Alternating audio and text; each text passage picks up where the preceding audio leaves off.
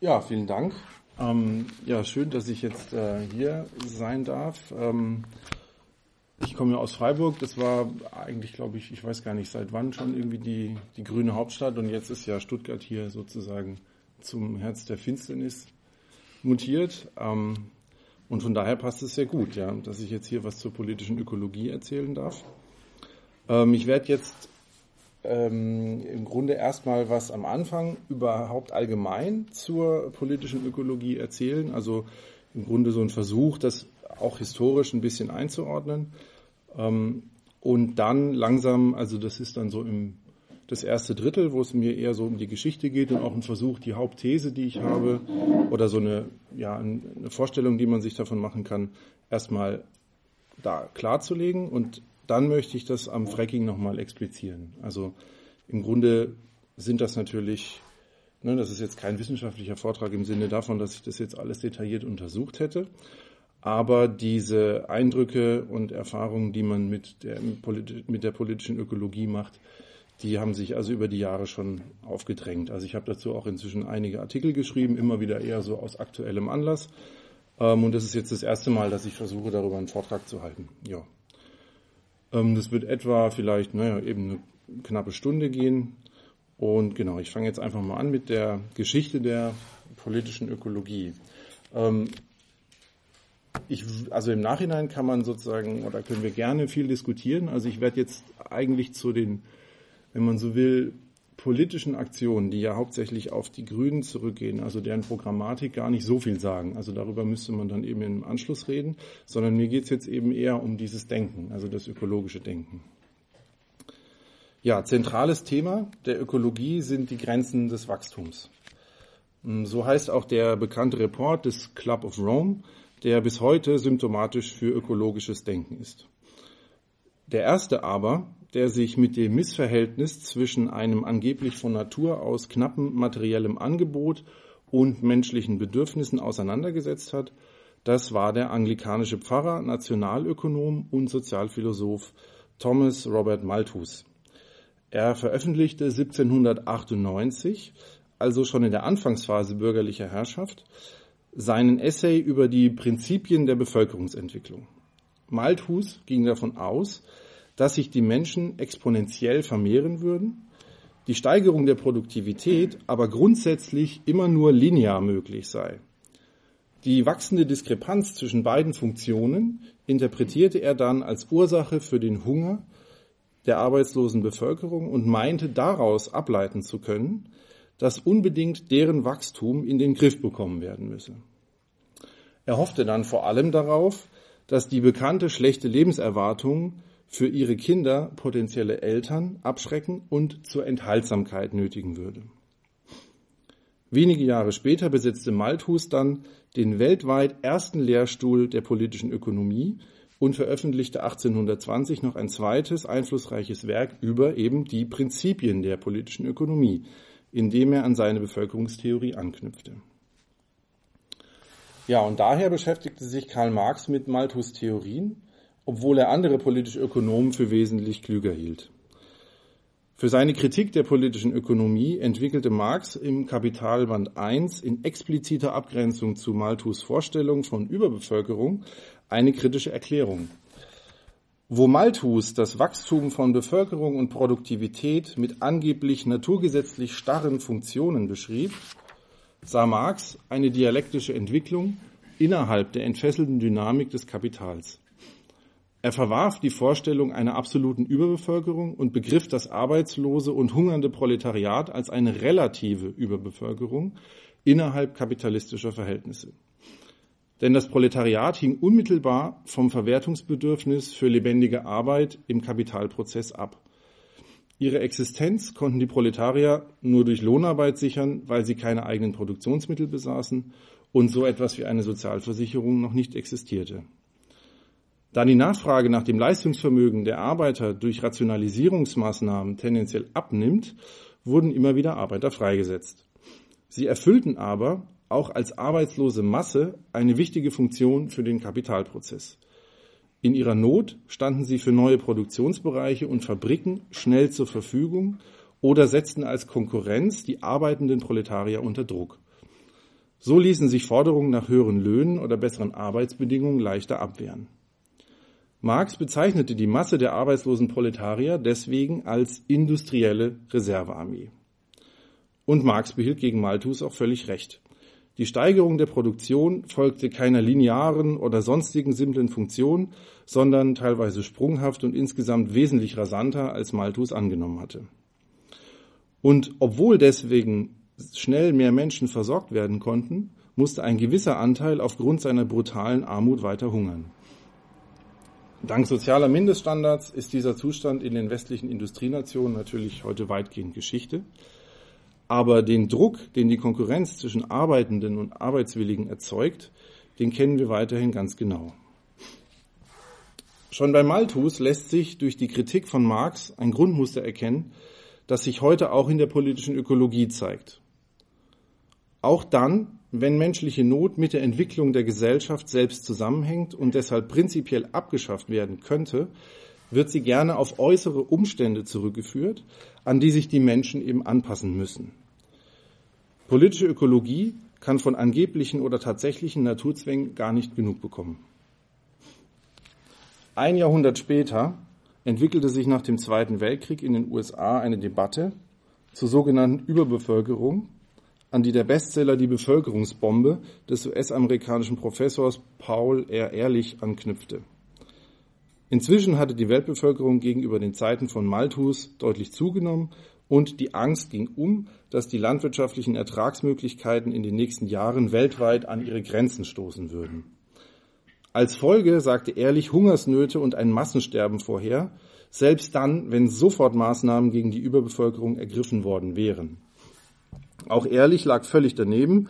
Moderne landwirtschaftliche Methoden konnten die Erträge seit den 70er Jahren so enorm steigern, dass diese Entwicklung heute sogar als grüne Revolution bezeichnet wird.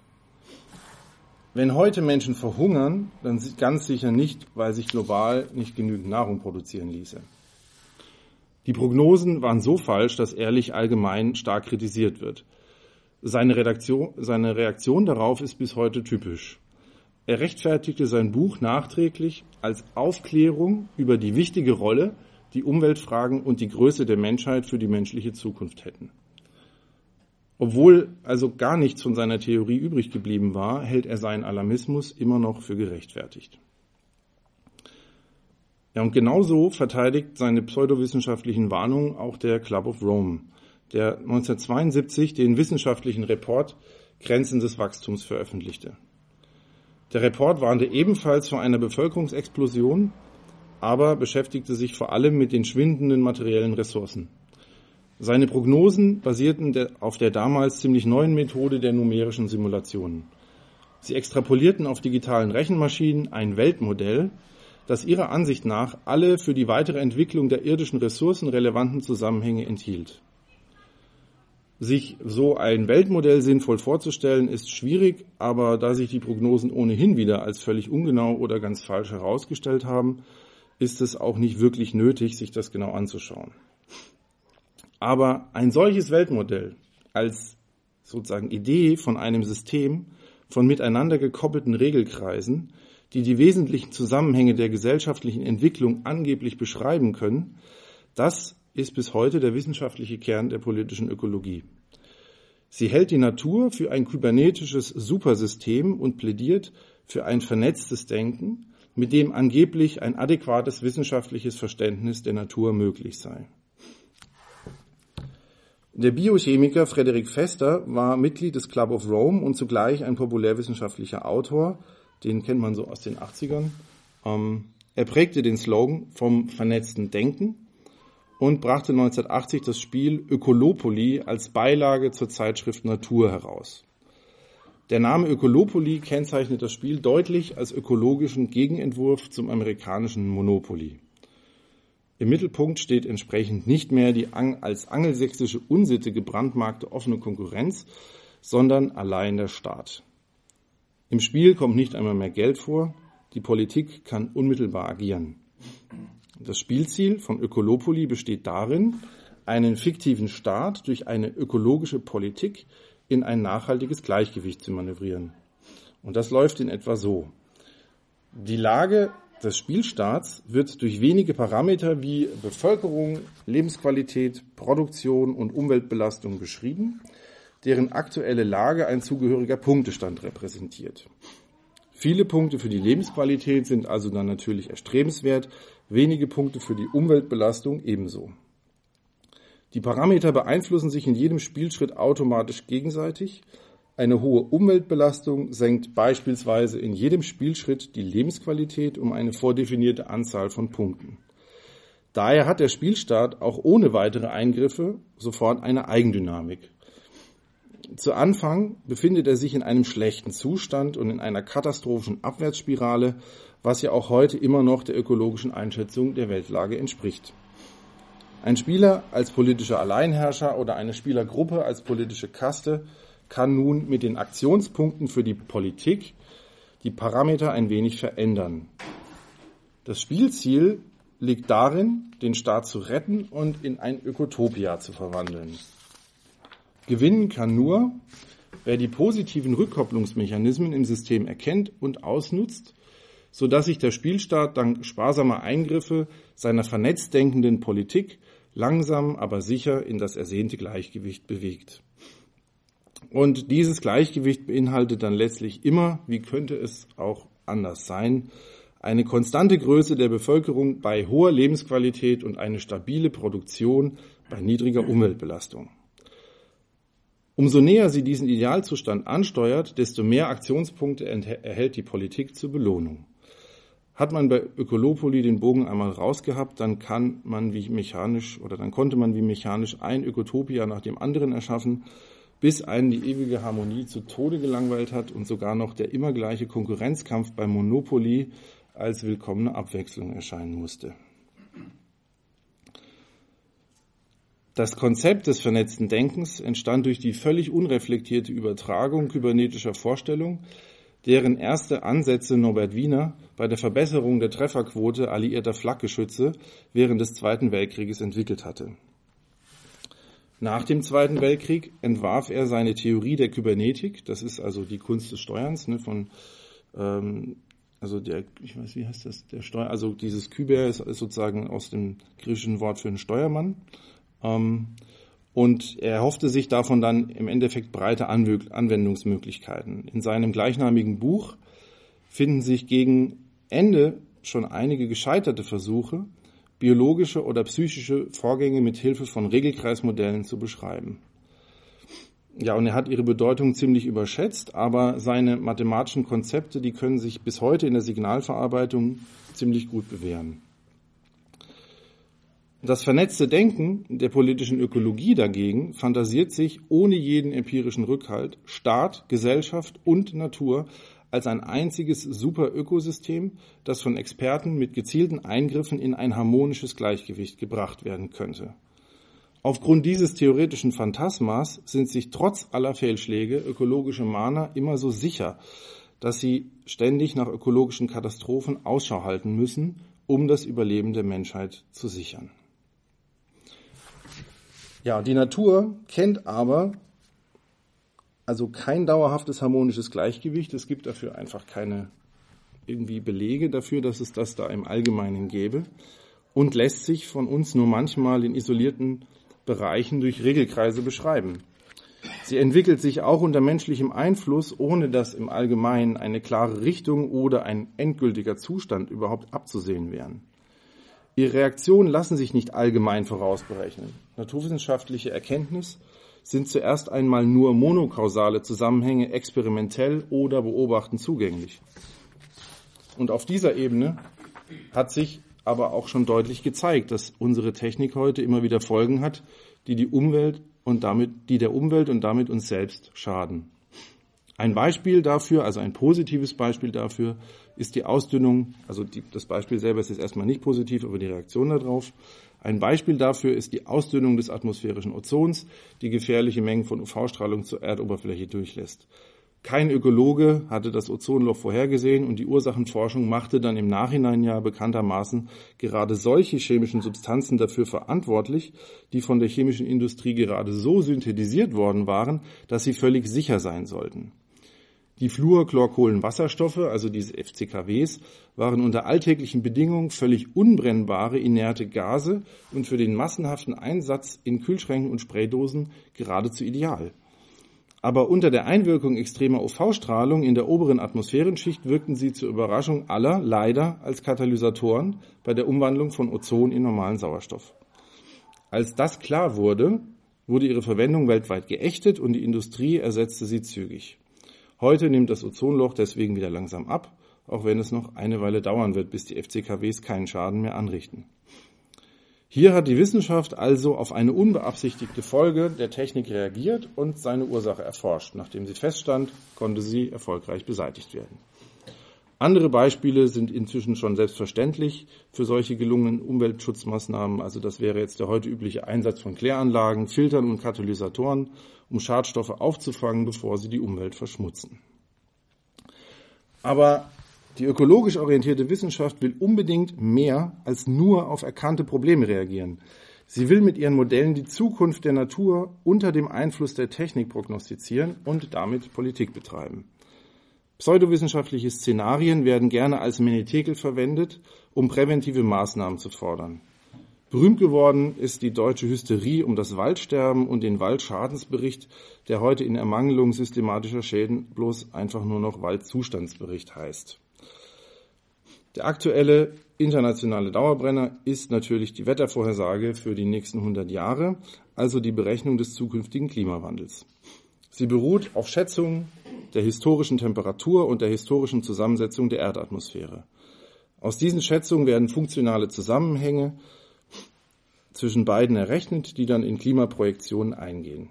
Der wichtigste ist dabei ein Zusammenhang zwischen dem CO2-Gehalt der Atmosphäre und der globalen Temperatur.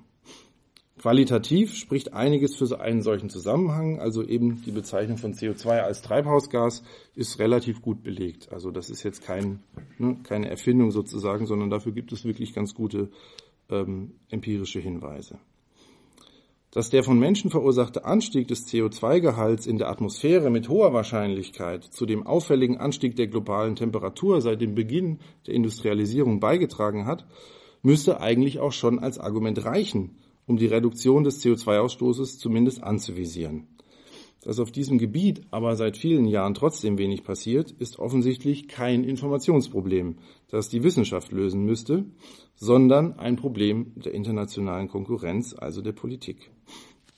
Viele Nationen und auch gerade die aufholenden Schwellenländer sind auf die Verbrennung fossiler Energieträger einfach angewiesen. CO2 lässt sich nicht so leicht filtern und entsorgen wie andere Abgase. Seinen Ausstoß einzuschränken bedeutet daher für sie, auf fossile Energieträger ohne Alternativen zu verzichten. Das würde ihre Produktivität verringern und sie im globalen Wettlauf ins Hintertreffen geraten lassen. Und das machen sie natürlich nicht. Doch über diese offenkündigen, ja, wenn man so will, politischen oder gesellschaftlichen Widersprüche werden keine Debatten angestrengt, weil die internationale Politik sie sowieso nicht lösen kann. Stattdessen extrapoliert man den aktuellen Trend in ein Schreckensszenario nach dem anderen, um Verhandlungsdruck aufzubauen. Dabei sind die Modelle und vor allem der von ihnen angenommene Rückkopplungseffekt, dass die Erwärmung wiederum indirekt Treibhausgase freisetzen soll und dadurch eine sich insgesamt selbst verstärkende Entwicklung in Gang gekommen sei, überhaupt nicht zu überprüfen. Die Klimaexperten feilen ohne Realitätsbezug an ihren Modellen und produzieren nun schon seit Jahren regelmäßige Prognosen des Weltklimas bis zum Ende dieses Jahrhunderts und darüber hinaus. Im wissenschaftlichen Teil seines vierten Evaluierungsberichtes von 2007 beruft sich die international anerkannte Dachorganisation für Klimaforschung, das Intergovernmental Panel on Climate Change, kurz IPCC, eingangs als Wahrheitskriterium seiner Arbeit noch auf Karl Poppers Falsifikationismus. Denn dass jede theoretische Hypothese Konsequenzen haben muss, die sich experimentell widerlegen lassen, ist offiziell immer noch ein Prüfstein positiver Wissenschaft.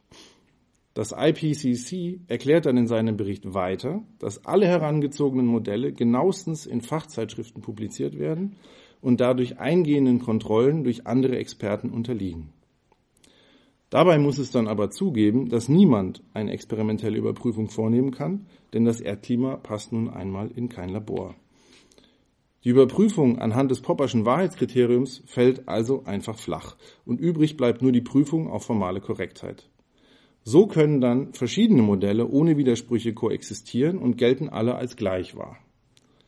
Für seine Gesamtprognose nimmt das IPCC daher regelmäßig einfach die Ergebnisse aller erfolgreich evaluierten Modelle und bildet daraus eine mittlere Vorhersage. Die wissenschaftliche Wahrheit besteht somit nicht mehr in der Übereinstimmung von Modellen mit überprüfbaren Fakten, sondern in einer Art demokratischem Mittel von Expertenmeinungen. Warum irgendjemand glaubt, dass solche Prognosen eine ernsthafte Bedeutung haben, bleibt methodisch betrachtet ein Rätsel. Verstehen lässt sich das absurde Verfahren vielleicht besser, wenn das Bedürfnis nach einer Sicherung der aktuellen gesellschaftlichen Verhältnisse in den Blick rückt. Die Ökologie gewinnt ihre Anziehungskraft durch die fixe Idee, dass die Natur von sich aus einen harmonischen Gleichgewichtszustand für alles irdische Leben bereithalten würde. Die ökologische Wissenschaft versteht sich als Entdecker und Bewahrer dieses Zustands. Sie glaubt, dass die natürlichen Regelkreise der Gesellschaft gerade dort den Weg weisen können, wo sie mit den ständigen Krisen längst überfordert ist. Die Natur wird also sozusagen in einer Vorstellung von so einer kybernetischen Ordnung zu einem Vorbild für die gesellschaftliche Entwicklung. Und der Mechanismus dabei ist, dass im Grunde diese Vorstellung von Natur eigentlich erstmal eine Projektion ist, die die Leute da hineinlegen, die durch nichts sinnvollerweise belegt ist und die dann aber wiederum als sozusagen natürliche Ordnung dann zurückwirken soll und ein Argument sein soll für die Verwaltung der Gesellschaft. Damit liefert die Ökologie die Rechtfertigung für eine totale Verwaltung nach angeblich natürlichen Regeln, die jede Reflexion auf die Gesellschaft und Widersprüche verdrängen möchte. Die Sehnsucht nach einem starken Staat oder gar einem Weltsouverän werden so mit höheren Weinen ausgestattet. Zugleich sind archaische heidnische Vorstellungen von einer Mutter Erde, die im Tausch für unsere vorausschauende Rücksichtnahme ihrerseits Schutz und Geborgenheit spendet, mit einem solchen pseudowissenschaftlichen Weltbild wunderbar kompatibel. Ja, das erstmal soweit so zur Einschätzung der Rolle und der Funktion der politischen Ökologie. Ähm, und damit komme ich jetzt zur Energiewende. Das ist nämlich ja das in Deutschland aktuell wichtigste ökologische Thema, das immer eine Rolle spielt im Moment ähm, und auch den Hintergrund der Fracking-Debatte in Deutschland bildet. Und daher möchte ich gerne noch mal ein wenig daran erinnern, wie diese Energiewende zustande kam. Die ostjapanische Küste wurde 2011 von einem großen Tsunami bekanntermaßen beflutet. Diese Naturkatastrophe kostete fast 20.000 Menschen das Leben. Etwa eine halbe Million Menschen musste aus dem verwüsteten Gebiet fliehen, etliche wurden verletzt und verloren ihr gesamtes Hab und Gut. Die Flutwelle überspülte dabei auch das Gelände der sechs Atomreaktoren in Fukushima Daiichi und zerstörte deren Stromversorgung und leider auch noch alle Reservesysteme. In der Folge fiel die permanent notwendige Kühlung der Brennelemente aus. Die enorme Hitze der nach der Notabschaltung abklingenden Kernreaktion, das sogenannte Nachbrennen, verdampfte das verbliebene Kühlwasser, die Atommeiler gerieten außer Kontrolle. Teilweise schmolzen die Brennstäbe und brannten Lecks in die Reaktorkerne, in gefährlichem Maß trat hochradioaktives und giftiges Material aus. Arbeiter vor Ort waren bedrohlichen Strahlungsdosen ausgesetzt, die Bevölkerung wurde schließlich aus einer ganz großen Zone rund um die Atomanlagen evakuiert. Zum Glück konnte die Katastrophe so weit eingedämmt werden, dass es zu keiner nennenswerten globalen Ausbreitung radioaktiven Materials kam. Und auch die Zahl der Strahlenopfer vor Ort blieb zumindest im Vergleich zu den Flutopfern noch relativ gering. Der Tsunami war dann schnell kein Thema mehr, aber über die radioaktive Verseuchung heimischer Fischregale wurde schneller spekuliert, als Fisch überhaupt von Japan nach Europa geliefert werden kann. Gerüchte über filmreife Verstrahlungsszenarien für die Metropole Tokio schossen ins Kraut. Aktuelle Messwerte der radioaktiven Strahlung zu Lande, zu Wasser und in der Luft wurden in einem solchen Tempo vermeldet, dass garantiert niemand mehr den Überblick behalten konnte. Die Datenflut ließ niemanden vergessen, wo Gefahr und abwechslungsreiche Unterhaltung gerade zu finden waren. Wenn mal keine neuen Zahlen aus Japan vorlagen, wurden irrelevante Messwerte von irgendwo zu Kurzmeldungen verwurstet, die immer wieder hervorhoben, dass die gemessenen radioaktiven Spuren ihren Ursprung in Japan hätten, aber am Ort der Messung Gott sei Dank keinerlei Gefahr bedeuteten. In Deutschland entwickelte sich dann eine politische Kettenreaktion. Direkt am Tag nach der Katastrophe erhielt eine schon länger geplante Anti-Atom-Demonstration so viel Zulauf, dass sie eine 45, also das Zitat, 45 Kilometer lange komplett geschlossene Menschenkette vom AKW Neckar-Westheim nach Stuttgart bilden konnte. Die dokumentierende Bildersammlung auf der Mobilisierungswebseite, das war die Anti-Atom-Kette, aber das ist jetzt aktuell nicht mehr online, ähm, die zeigt lauter lachende Menschen in kreativen Kostümen. Die halten, sie halten ironische Demotransparente oder bunte Luftballons hoch, die tanzen ausgelassen Hand in Hand und blasen fröhlich auf Tröten. Die Teilnehmer konnten ihr Glück offenbar gar nicht fassen. Ein eindeutiger Fingerzeig der Natur hatte sie in ihrer innersten Überzeugung bestätigt. Unter dem triumphierenden Motto Fukushima ist überall planten die AKW-Gegner bundesweit sofort etliche Mahnwachen. Renate Künast, Vorsitzende der Bundestagsfraktion von Bündnis 90 Die Grünen, sprach ihnen aus dem Herzen. Zitat. Nicht wir beherrschen die Natur, sondern die Natur beherrscht uns. Jürgen Kasek, Leipziger Grüner und Mitglied des BUND, wiederholte den Satz in seinem Schlusswort zur Demo 25 Jahre Tschernobyl und erläuterte im Anschluss, all die Katastrophen und Opfer sind ein Zeichen dafür, dass der Mensch maßlos ist, maßlos in seinem Streben. Das sinnlose Leid der Katastrophenopfer deuteten die Grünen zum mahnenden Zeichen der Natur um und verlieren mit routiniert demagogischem Tremolo ihren politischen Forderungen Gewicht. Ende März, zwei Wochen nach dem Atomunfall, wurde in Baden-Württemberg zufälligerweise gewählt und viele Wähler ließen sich vom grünen Menetekel beeindrucken. Sogar Peter Altmaier von der CDU beschrieb noch am Wahlabend die Ursache für die Niederlage seiner Partei treffender, als ihm das wohl selbst bewusst war. Zitat, ich glaube, dass die Ereignisse in Japan die Landschaft durcheinandergewirbelt haben. Ja, und er meinte natürlich die politische Landschaft, obwohl das in Japan eben die echte Landschaft war. Die verwüstete Landschaft hatte sich in eine politische Allegorie verwandelt und die tödliche Flutwelle in eine grüne Politwelle. Die Erfolgssträhne der Grünen endete dann aber auch wieder genauso abrupt, wie sie mit der Katastrophe angefangen hatte. Denn die Koalition aus CDU und damals noch FDP folgte dem Drängen einer großen Mehrheit der Deutschen, beschleunigte umgehend den Atomausstieg und leitete die sogenannte Energiewende ein. Damit war der ökologische Bedarf der Deutschen erstmal gedeckt und das Alleinstellungsmerkmal der Grünen dahin. Mit dem überraschend radikalen Schnitt der Merkel-Regierung hatte so niemand gerechnet und die großen Energieversorger haben sich bis heute von dieser Erschütterung ihrer Geschäftsgrundlage auch kaum erholen können. Die Grünen wiederum konnten seitdem wie beabsichtigt kein einziges Mal an ihr Spitzenergebnis aus der Landtagswahl in Baden-Württemberg anknüpfen. Im Wahlkampf zur letzten Europawahl erinnerten sie dann nochmal an ihren politischen Erfolg und verlangten eine quasi natürliche Energieversorgung mit dem Slogan Atom aus, Natur an. Natur ohne Atome ist zwar der Theorie nach unmöglich, dennoch war diese im physikalischen Sinn völlig idiotische Forderung zweifelsohne als ökologisch erkennbar. Gerade auch, weil sie renitent der Logik trotzt. Gegenüber der letzten Europawahl verloren die Grünen dann trotzdem noch ein wenig und auch der Ökobewegung war der Schwung ausgegangen. Weil ihr seit Fukushima keine weitere Katastrophe neuen Zulauf verschafft hat, konzentrieren sich ihre Anhänger daher inzwischen auf die angeblich riesigen Gefahren des Fracking und halten das Thema so gut wie es geht in den Schlagzeilen. Ja, und damit kommen wir zum Fracking. Ähm, ich erkläre jetzt, vielleicht kennen das alle, aber ich erkläre trotzdem noch kurz wenigstens den Hintergrund, ähm, was das technisch ist. Beim Hydraulic Fracturing, dafür ist das Fracking die Abkürzung, ähm, wird zuerst, wie sonst auch üblich bei Bohrungen, bis in die Schichten gebohrt, die einen begehrten flüssigen oder gasförmigen Rohstoff eben aufgespeichert haben. Wenn der Rohstoff jedoch im Gestein weit verteilt lagert und nicht von alleine zur Bohrung strömen kann, dann können große Mengen Wasser, die mit hohem Druck in die Bohrung gepumpt werden, das Gestein rissig und damit durchlässiger machen.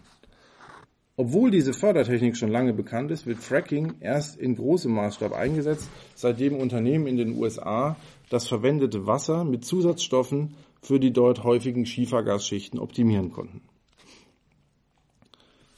Seit seinem Erscheinen 2010 gilt nun der Film Gasland des US-amerikanischen Umweltaktivisten Josh Fox als die Doku zum Thema und wird weltweit diskutiert. Bedient der Film doch das ökologische Bedürfnis nach allen Regeln des Kulturbetriebs. Fox selbst lebt auf einem abgelegenen Waldstück in einem großen Wasserschutzgebiet Pennsylvanias. Er hatte sich über die Folgen des Fracking informiert, weil ein Gasunternehmen auf seinem Land bohren wollte und sich später dann entschlossen, seine Recherchen zu verfilmen. Geprägt und zusammengehalten wird seine Dokumentation vor allem von Klischees. Über das Verhältnis zu seinem Stück Land beispielsweise berichtet Fox gleich zu Anfang, Zitat, das ist der Platz, den ich kenne, der mir nicht aus dem Kopf geht. Er ist immer da und es fühlt sich für mich so an, als wäre er die Quelle allen Lebens. Und das ist er. Man braucht Wasser zum Leben. Weiter erzählt er stolz, dass sein erstes Wort Hammer war, weil er schon als Kleinkind seinen Hippie-Eltern beim eigenhändigen Bau ihres Hauses half, während in New York gerade das World Trade Center entstand. Gern spielt Fox in seiner Freizeit das vermeintlich authentische Banjo, sein Geklampfe durchzieht dann auch den ganzen Film. Dramaturgischer Höhepunkt ist dann eine Szene, in der Fox auf dem völlig frei zugänglichen Gelände vor einigen Gasförderanlagen auf seinem Instrument herumzupft und dabei völlig ohne Not noch eine Gasmaske trägt. Ebenfalls nicht fehlen dürfen romantisierende Naturaufnahmen und als ultimativer Ökoschocker Bilder einer angeblich vom Aussterben bedrohten Tierart, dem Gabelbock, das ist eine dort einheimische Antilopenart. Deren Population hat sich dann bei weiterer kurzer Nachforschung herausgestellt, relativ schnell, erfreut sich in Wirklichkeit aber bester Gesundheit. Aber der Kulturbetrieb hat auch für die Naturidolatrie eben bloß einen beschränkten Kanon an Motiven in petto. Dieser Schmonzes, der rankt sich in der Doku allerdings noch erkennbar um einen politischen Konflikt. Der Schutz der Natur dient dabei als höheres Argument gegen die Interessen der Industrie. Der Titel Gasland bezieht sich ironisch auf Woody Guthrie's Song This Land is Your Land, aber dieser in den USA allbekannte Folk-Klassiker handelt eigentlich nicht vom Schutz der vertrauten Scholle, sondern von einem alten amerikanischen Traum, der gleichberechtigten Chance aller auf ein Stückchen von God's Own Country, um dort das Leben in die eigenen Hände nehmen zu können. Der Film dokumentiert jetzt einzelne Fälle, bei denen Fracking-Bohrungen in der Nähe von Ortschaften zur gefährlichen Verschmutzung lokaler Wasserquellen oder der Umgebungsluft geführt haben. Betroffene Anwohner und Sachverständige demonstrieren die Brand- und Explosionsgefahr durch austretendes Gas und berichten teilweise von ernsten Vergiftungserscheinungen durch Fracking-Chemikalien. Die verantwortlichen Förderunternehmen zahlten Entschädigungen jedoch ungern, so erfährt man weiter, und ließen sich nur zögerlich auf zusätzliche Sicherheitsmaßnahmen ein. Dabei kamen ihnen staatliche Ausnahmeregelungen entgegen, die die vielen kleinen Schiefergasförderanlagen von der sonst üblichen staatlichen Kontrolle des Trinkwassers und der Luft befreit hatten. Für die Betroffenen in den USA eine missliche Lage. Ihnen kann häufig nur noch der juristische Klageweg zumindest finanziellen Ausgleich und Rücksicht verschaffen. Soweit der Film ihre Chancen auf angemessenen Schadensersatz erhöht und eine bessere wissenschaftliche Überwachung der Schiefergasförderung angestoßen hat, erfüllt er noch einen vernünftigen Zweck. Die allgemeine Katastrophe, die dem Zuschauer emotional suggeriert wird, findet jedoch in Wirklichkeit überhaupt nicht statt. Die dokumentierten Fälle sind nicht die Regel, sondern die Ausnahme bei inzwischen über einer Million Fracking-Bohrungen in den USA. Und bei der Vergabe von Bohrlizenzen sind auch die US-amerikanischen Behörden schon längst vorsichtiger geworden, besonders was das Fracking in unmittelbarer Nähe zu Trinkwasserreservaten betrifft. Gasland verdankt seinen Erfolg vor allem der unersättlichen Gier insbesondere seines europäischen Publikums nach Umweltkatastrophen, die die Dauerpredigt von der ökologischen Umkehr rechtfertigen sollen. Weltweit hat Frankreich dann als erster Staat 2011 das Fracking nach breiten Protesten allgemein verboten und bereits vergebene Förderlizenzen sogar trotz Schadensersatzforderungen wieder zurückgezogen. Man kann es sich da leisten. Die Energieversorgung ist in Frankreich zu ihren aktuellen Kosten auf Jahre hinaus gesichert, weil der französische Strom zu über zwei Dritteln aus Atomkraft stammt, die völlig zu Recht als die gefährlichste Art seiner Herstellung gilt.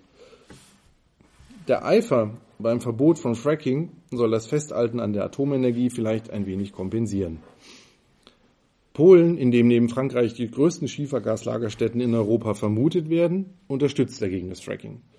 Doch erst Anfang letzten Jahres, nachdem sich viele Unternehmen wegen absehbar mangelnder Rentabilität der Methode schon wieder verabschiedet haben, gelang bei einer Probebohrung zum ersten Mal überhaupt eine effiziente Förderung. Also es ist noch nicht mal klar, ob sich das Verfahren in Europa überhaupt irgendwo richtig rentiert.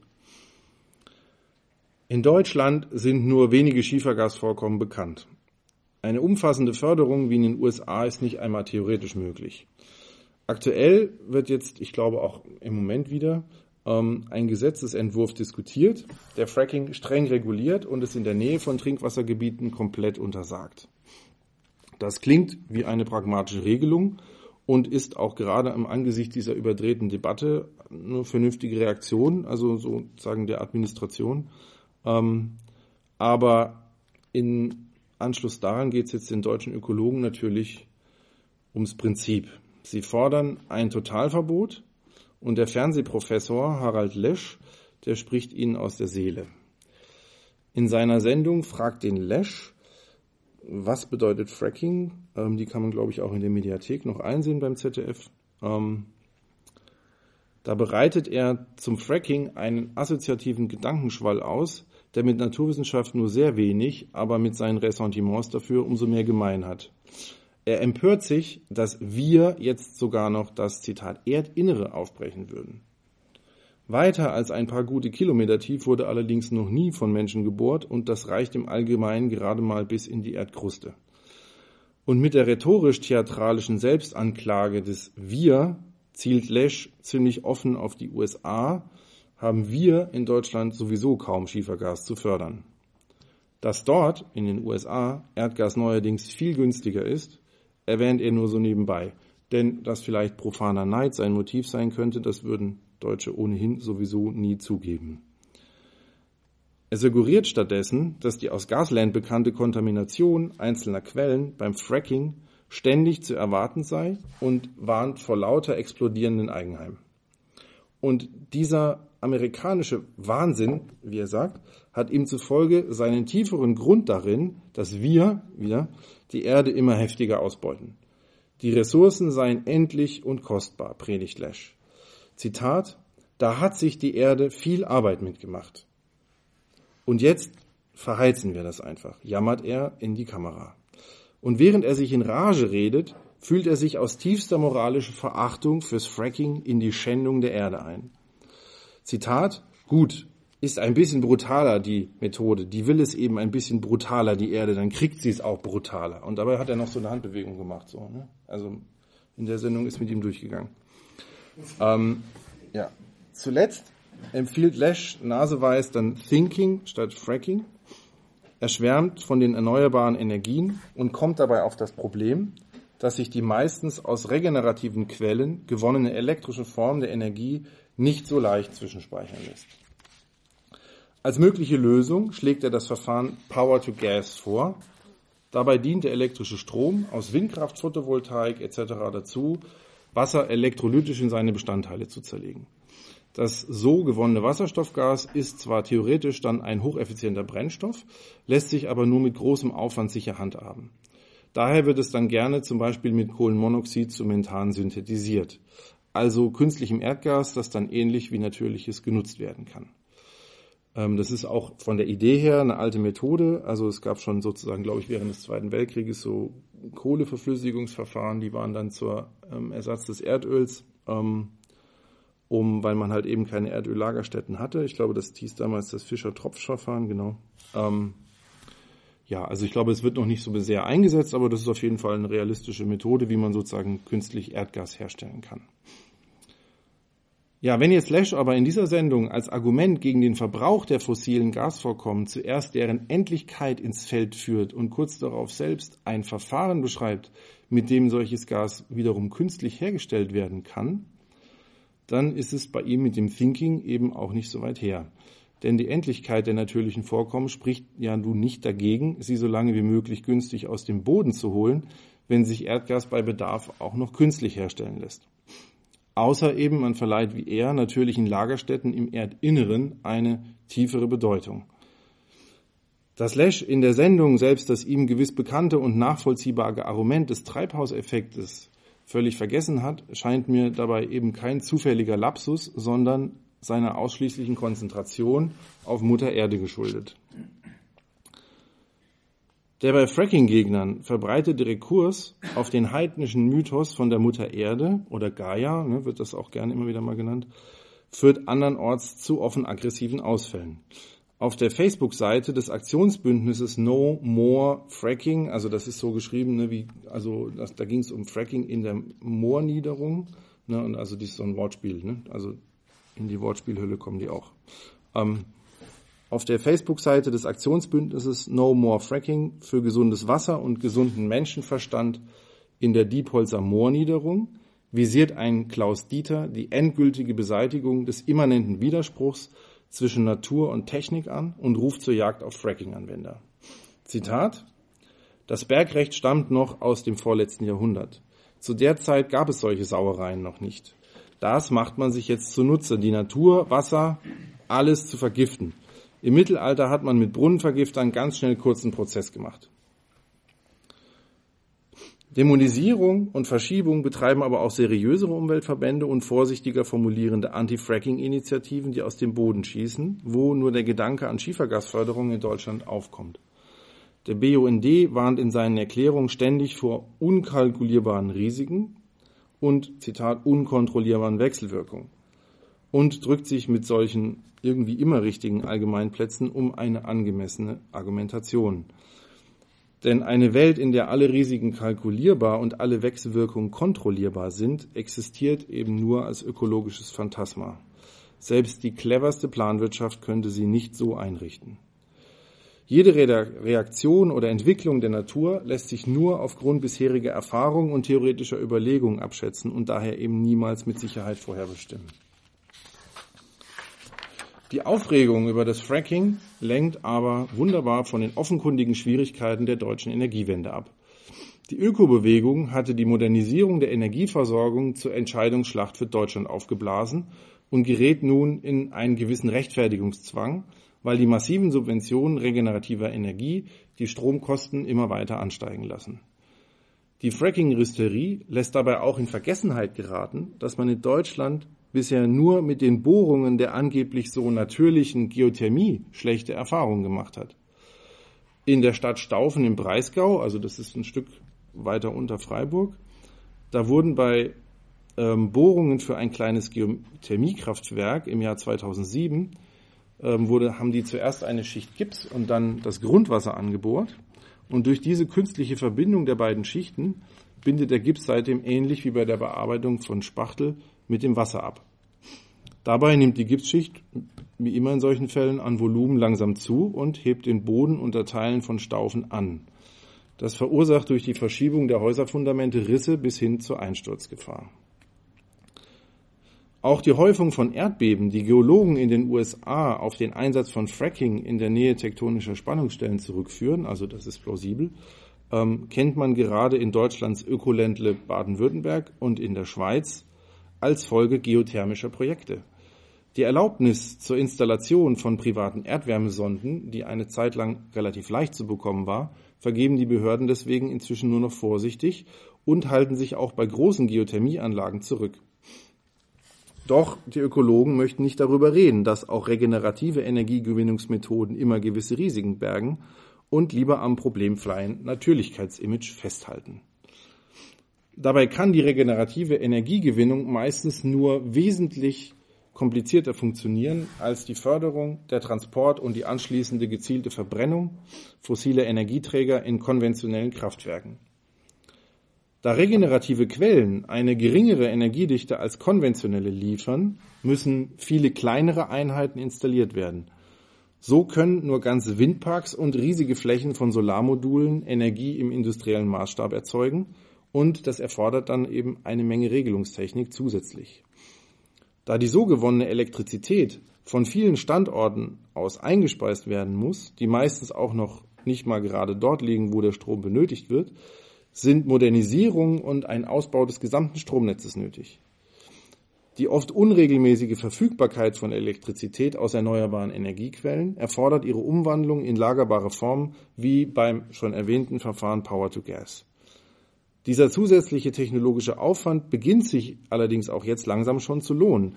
Moderne Windkraftanlagen können sehr effizient Strom erzeugen und von daher lohnt sich dann sozusagen eben auch dieser ganze technische Aufwand, um sie zu nutzen. Allerdings ist daran eben überhaupt gar nichts natürlich. Also moderne ähm, sozusagen Verfahren zur Energiegewinnung, die jetzt diskutiert werden, die brauchen mehr Technik und nicht weniger. Diese gute ökologische Technik, die irgendwie auch natürlich ist, ähm, die soll dann eben auch ziemlich natürlich aus Deutschland kommen, was der TV-Ökologe Lesch dann auch wieder unumwunden herausposaunt hat in einer anderen Sendung, ähm, die heißt Bemerkungen zur Energiewende. Mm, ja, und da meint er, Zitat, wenn wir in Deutschland die Energiewende nicht machen, dann keiner. Ich meine, wir bringen das. Wir haben die Forschungs- und die Ingenieurstradition. Wir haben jetzt bereits eine fantastische Infrastruktur, die wir nicht wirklich viel, sondern nur noch ein bisschen verändern müssen. Dann könnten wir hier in Europa ein Energienetz schaffen, um das uns die anderen beneiden werden. Sie werden hierher kommen und sagen, Mensch, wie habt ihr das gemacht? Ja, Zitat Ende. Also Lesch, der kennt seine Pappenheimer. Die Biodeutschen möchten unbedingt als Umweltmeister in die Geschichte eingehen. Aber er erinnert sie dann auch sogleich daran, dass die Propaganda für die Energiewende sich immer schön auf ein höheres Ziel berufen muss. Zitat, und am Anfang werden wir das noch verkaufen. Und irgendwann wird elektrische Energie, also Premium-Energie, so gut auf der Welt verteilt sein, dass wir sie verschenken können. Dann könnten wir uns um etwas ganz anderes kümmern, als mit Energie Geld zu verdienen. Dann könnten wir uns vielleicht einmal um ein paar wesentliche Dinge in unserem Leben kümmern. Die Energiewende könnte langfristig zu einer viel besseren Welt führen. Zitat Ende. Ja. Lesch knüpft energetisch an den eigentlich verpönten Gedanken an, dass am deutschen Wesen die Welt mal wieder genesen soll. Und dabei schwadroniert er von einem Technologievorsprung Deutschlands im Bereich der erneuerbaren, der, im Bereich der erneuerbaren Energien, der so überhaupt noch nie existiert hat. Aktuell besitzt China die größten Kapazitäten für Windenergie, weil das Land ebenfalls stark auf erneuerbare Energien setzt und die Anlagen zum größten Teil dabei selbst produzieren kann.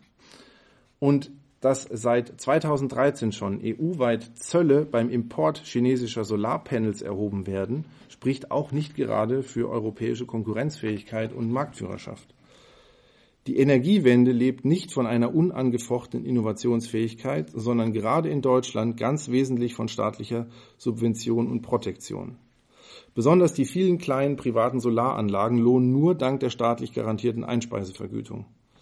Auch in den geschmähten USA existieren trotz Fracking-Boom nicht wenige großindustrielle Anlagen zur Produktion regenerativer Energie. Dort fließt aktuell einiges Kapital in diese Industriezweige, die Energie ohne große Subventionen zu Marktpreisen produzieren wollen. Der Ausbau erneuerbarer Energien findet weltweit statt und Bio-Deutschland führt ihn nur in seiner grünen Fantasie an. Also wenn man das überprüfen will, muss man einfach nur mal auf so einen Nachhaltigkeitsfonds irgendwo auf irgendeiner, was weiß ich, Fondsbörse oder Aktienbörse oder irgendwie, ne, einfach mal gucken, was sind da für Unternehmen drin. Dann sieht man, dass sozusagen die entscheidenden großen Unternehmen, die kommen eben nicht aus Deutschland. Also der Anteil am Kapital, der in diesen Unternehmen steckt, weltweit, der kommt nicht aus Deutschland. Das ist also einfach erfunden. Ja, aber auch die biodeutsche Ideologie ist kein deutsches Monopol mehr. Gasland und die Debatte um den Film zeigen, dass der Ökologismus schon in vielen Industrienationen heimisch geworden ist. Oliver Geden hat den schrägen allgemeinen Anspruch der populären Ökologie schon vor 20 Jahren auseinandergenommen. Also das ist jemand, der selbst ähm, lange, irgendwie, ich glaube auch heute sogar noch, irgendwie teilweise in der grünen Bewegung aktiv war. Ähm, ja, er schreibt, sie versteht sich als eine, Zitat, Leit- oder Überwissenschaft, die ihre Untersuchungsgegenstände im Gegensatz zu anderen Naturwissenschaften nicht auf isolierte Objekte reduziere. Man schreibt ihr einen ganzheitlichen Ansatz zu, sie soll in der Lage sein, durch ihren vernetzenden Charakter die angebliche von den reduktionistischen Wissenschaften maßgeblich verursachten Umweltprobleme zu lösen. Diese Vorstellung ist es ja auch, die bei diesem Slogan Atom aus, Natur an mitgeschwungen hat. Das Atom steht als dessen bekannteste Errungenschaft für den Reduktionismus, zu dem das Einfühlen in die ganze Natur angeblich die Alternative wäre. Die populäre Ökologie trägt von Anfang an ein Ressentiment gegen das zersetzende analytische Denken in sich und misstraut der Technik als dessen praktische Anwendung, weil sie sich nicht zugleich organisch in die Umwelt einfügt. Das Artifizielle an der Technik ist dem ökologischen Bewusstsein zuwider. Die zielgerichtete Synthese durch den Verstand, die sie immer so offensichtlich von der Natur unterscheidet. Dieses Misstrauen gesellt sich dann häufig zu einem allgemeinen Ressentiment gegen bewusste Vermittlungsleistungen überhaupt.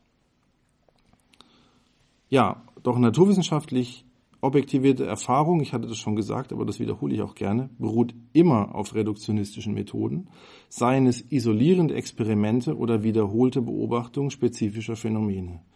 Und die so gewonnenen Daten lassen sich nur verstehen, wenn sie idealerweise in mathematisch formale Theorien reinpassen. Die wiederum können aber nur die Zusammenhänge erklären, die sich ihren notwendigerweise starren formalen Strukturen fügen.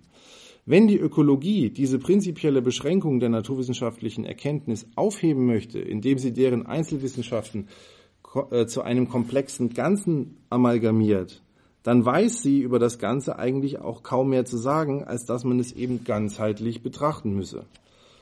Und deswegen wird diese Vokabel ständig wie ein Siegel auf wissenschaftliche Projekte oder ganze Studiengänge draufgepappt, die sich irgendwie als ökologisch verstehen. Wenn die Ökologie jetzt wirklich wissenschaftlich aktiv wird und nicht bloß ihren uneinlösbaren Anspruch vor sich herträgt, dann beschränkt sie ihre Analysen wie jede Naturwissenschaft auf isolierte Teilbereiche. Sie untersucht eben am liebsten Ökosysteme. Und in erster Näherung über die sie dann in der populären Darstellung auch eigentlich fast nie hinauskommt. Also von Regelkreisen ist heutzutage eigentlich auch selten noch die Rede. Ähm, beschreibt die Ökologie die Dynamik solcher Systeme bevorzugt durch so eine Art Bilanzbuchhaltung, in der alle wichtigen Stoffe an den Knotenpunkten des Austausches eigene Konten bekommen, deren Zu- und Abgänge dann registriert werden. Die Ökonomie vom altgriechischen Eukos fürs Haus und Nomos für Gesetz scheint so sozusagen als eine Ökologie, als eine Eigenlogik der Natur verstanden zu werden und nicht als ein mehr oder weniger angemessenes Modell, das eben Menschen gemacht haben. Unter dem berühmten ökologischen Gleichgewicht wird dann auch in diesem Sinne meistens kaum mehr verstanden als das als natürlich verbrämte Ideal einer ausgeglichenen Haushaltsführung. Und so lässt sich vielleicht auch verstehen, warum Ökosysteme zu mythologisch aufgeladenen Entitäten avancieren konnten. Sie erscheinen unabhängig von ihrem Inhalt oder ihrer Funktion per se als schützenswert, weil sie dem gerade in Krisenzeiten offenkundig unerreichbaren Traum einer geglückten Tauschgesellschaft repräsentieren.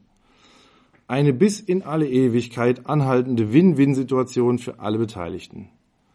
Dass dieses Ideal mit Natur an sich eigentlich auch wenig zu tun hat, haben die Hersteller moderner Hard- und Software inzwischen de facto begriffen.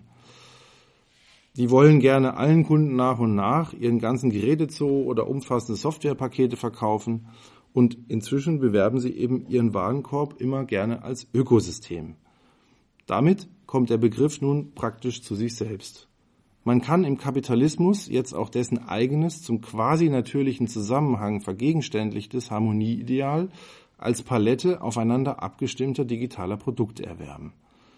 Nachdem selbstverständlich geworden ist, dass Öko-Bio-Silben bei Nahrungsmitteln das Segment für gehobenere Ansprüche auszeichnen, können so auch IT-Firmen und Elektronikdiscounter von der Sehnsucht nach dem organischen Kapitalismus profitieren. Alle, die immer noch behaupten, dass die Ökologie auf den Widerspruch zwischen Natur und Technik reflektiert und die Welt wenigstens graduell verbessern könnte, lügen sich daher in ihre biologisch abbaubare Stofftasche. Die, Ökoideologie ist zwar eine Reaktion auf diesen Widerspruch, aber sie versucht ihn auf immer neue Art in einer falschen Identität aufzuheben und dabei gerade nicht bewusst werden zu lassen. Sie dient ihr als Rechtfertigung für eine immer mehr sozusagen zu verwaltende Welt, in der die Widersprüche, die im Grunde immer noch so durch die ähm, ökonomische Ordnung aufbrechen, versucht werden zu unterdrücken. Dabei liefert jetzt nicht mehr die berühmte unbarmherzige Natur die abgedroschene Rechtfertigung fürs Fressen und Gefressen werden. Die Ökologie hat solchen platten Sozialdarwinismus inzwischen offiziell hinter sich gelassen. Die Beschwörung der Naturharmonie soll vielmehr eben die gesellschaftlichen Widersprüche und Konflikte verdrängen, die kaum mehr zu ertragen sind. Alles soll sich einfügen in die, wenn man es mit Freud sagen möchte, ozeanische Einheit von allem und jedem. Natur entwickelt sich so zur Metapher für den Ausstieg nicht nur aus der Atomkraft, sondern aus dem Realitätsprinzip und für eine kollektive Einübung in den Irrationalismus. Deshalb lässt sich eben auch Fracking in Deutschland nicht als eine mögliche Methode der Energiegewinnung in Erwägung ziehen. Sie gilt als Tabubruch, den der ökologische Aberglaube als einen technischen Missbrauch von Mutter Erde verdammt. Ja, vielen Dank soweit.